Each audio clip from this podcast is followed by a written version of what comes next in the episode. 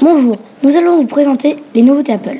Tout d'abord, nous allons parler de l'iPhone XS Max, qui est un smartphone très performant avec des technologies innovantes. Malheureusement, son prix est un peu exagéré. Ensuite, le nouveau iMac Pro 2018 vient de faire son apparition. Il possède lui-même des technologies innovantes et incroyables, Mais comme l'XS Max, son prix est exorbitant. alors qu'on peut retrouver chez d'autres marques des technologies comparables pour un prix nettement inférieur.